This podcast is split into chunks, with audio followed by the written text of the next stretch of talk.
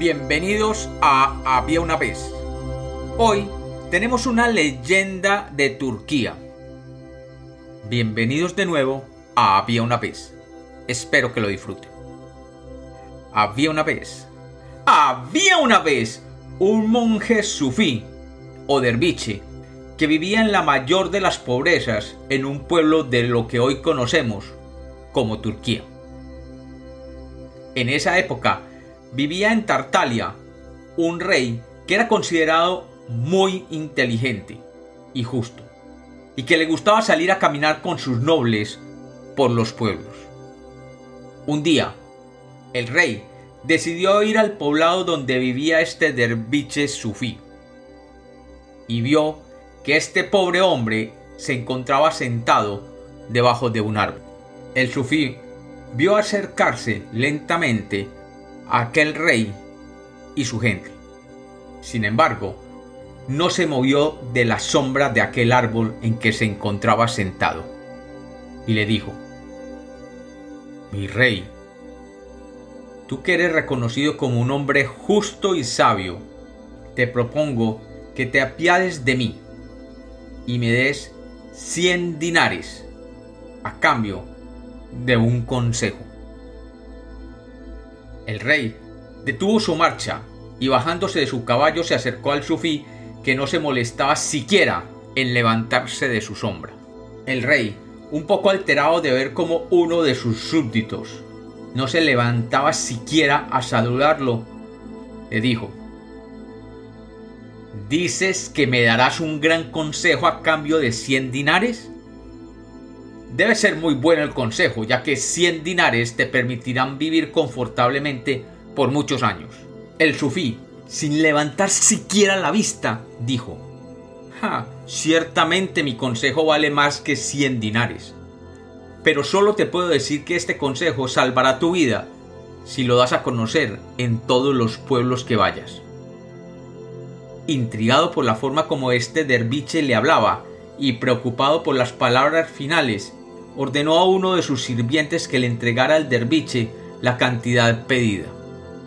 El monje sufí tomó el dinero y después de guardarlo cuidadosamente en su humilde bolso de viaje, se incorporó del suelo y mirando fijamente al rey le dijo, Recuerda mi consejo, nunca comiences nada sin que hayas reflexionado cuál será el final de aquello que comienza.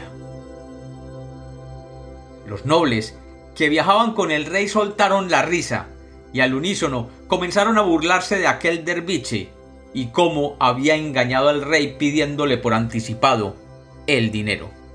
El rey, que era un hombre inteligente, sabio y decidido, sabía que haría valer su dinero. Y les dijo, no tienen motivo para reírse del buen consejo de este sabio. Él me ha dado este consejo con toda su alma. Nadie ignora que deberíamos reflexionar antes de hacer cualquier cosa. Sin embargo, diariamente somos culpables de no recordarlo, y las consecuencias son usualmente nefastas.